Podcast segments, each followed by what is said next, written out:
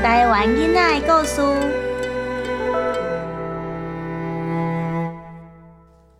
建立犯罪指纹档案的故事。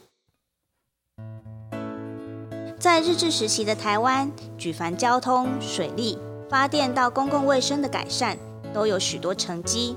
我们到现在很多建设都还在使用当时的建设哦。但是你们知道吗？有一种建设平常时看不太到，但一直影响到现在哦。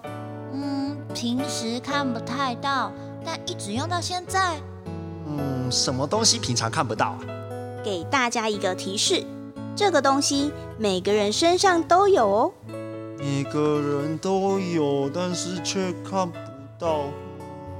每个人身上都有看不到的，只有内脏啊。好啦，公布答案，那就是指纹。指纹？没错，从十八世纪开始，世界就已经发现。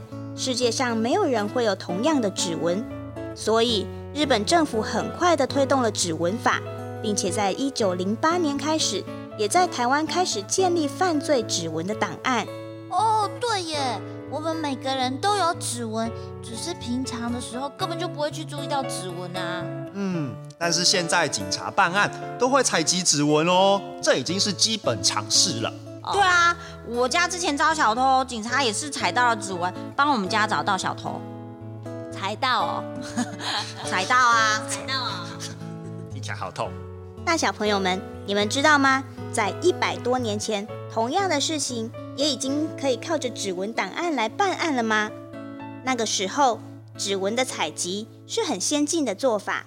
在一九一三年的一个早上，有一个家伙在犁头店街。也就是现在的台中市南屯里一家店前面兜售糙米，买米哦，来买米哦。嘿，那个人买米跟他就熟诶，来去看卖。哎，这块、这块、这块！哎，头哥呀，我要一斤糙米。嗯哼，来来来。这个卖米的小贩背着一斗米在叫卖着，可是奇怪的是，这个小贩的穿着十分破烂，整个人蓬头垢面的样子。实在很不像卖东西的小贩，反而看起来像是乞丐或是小偷。这时候有一个警察经过，很快的就看到那个卖米的小贩。嘿呢，这个人虽然在卖米，それにかなり大きの米，でもなぜ看起来像个乞丐？一般卖东西的小贩虽然不会穿多好的衣服，但做生意总不会穿得太差。这个小贩的穿着实在是太破烂了，警察马上觉得不对劲，便朝小贩走了过去。 大人，啊有什么代志啊？以前刚刚没看过你在这里卖米呢。哦，我我以前都无伫咧遮卖米啊。我们都过个去到，呃，口音本地人不像。我我为中国来啊。中国，中国啊，秋哥哥啊，啊，秋哥哥为什么会来这里？我我名字呢？我我我我叫呃苏豪。苏豪。对对对对，我叫苏豪。叫伊兹莫在哪里住？哦，不过大人，我平常都沿路去讨食，啊，无固定住的所在啦。叫哪只狗米咖阿里马斯卡？啊，这吼拢是我七八年来下来讨食吼，所讨来这钱买啦。是几哈几年噶，七八年的米，嗯。过来听起来不太合理呢。啊，啊是真的啊，我拢把钱欠起来啊。这跟我到派出所吧。我无偷摕物件，啊，为什么要去派出所啊？嗯？刚才我有说你偷东西吗？啊，我我我，如果你真的没有偷东西，到派出所坐坐，也不会有事的喽。你扣个。小贩到了派出所，警察便发现他对派出所很熟悉。于是警察就将他的指纹送去比对，一比对下来，果然查到了前科。他并不是什么来自中国的苏和，而是住在台中葫芦墩的宋旺。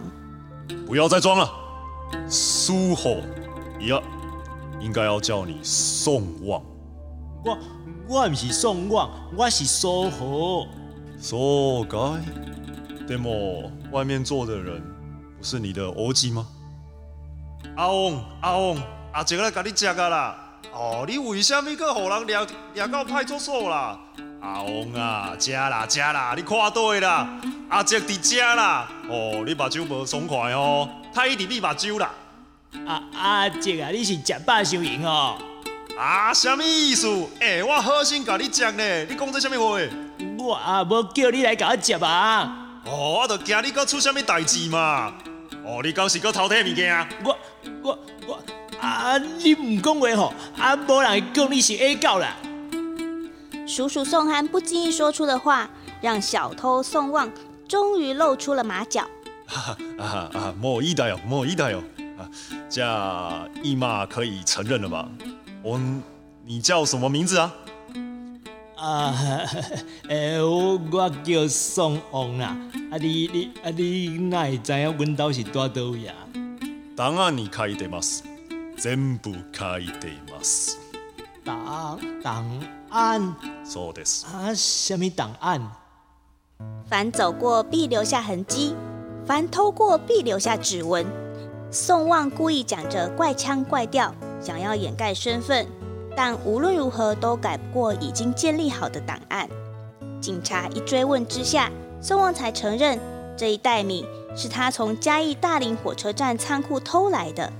犯罪指纹档案的建立，从一九零八年一直到今天， 就这样成为侦办犯罪的基本利器。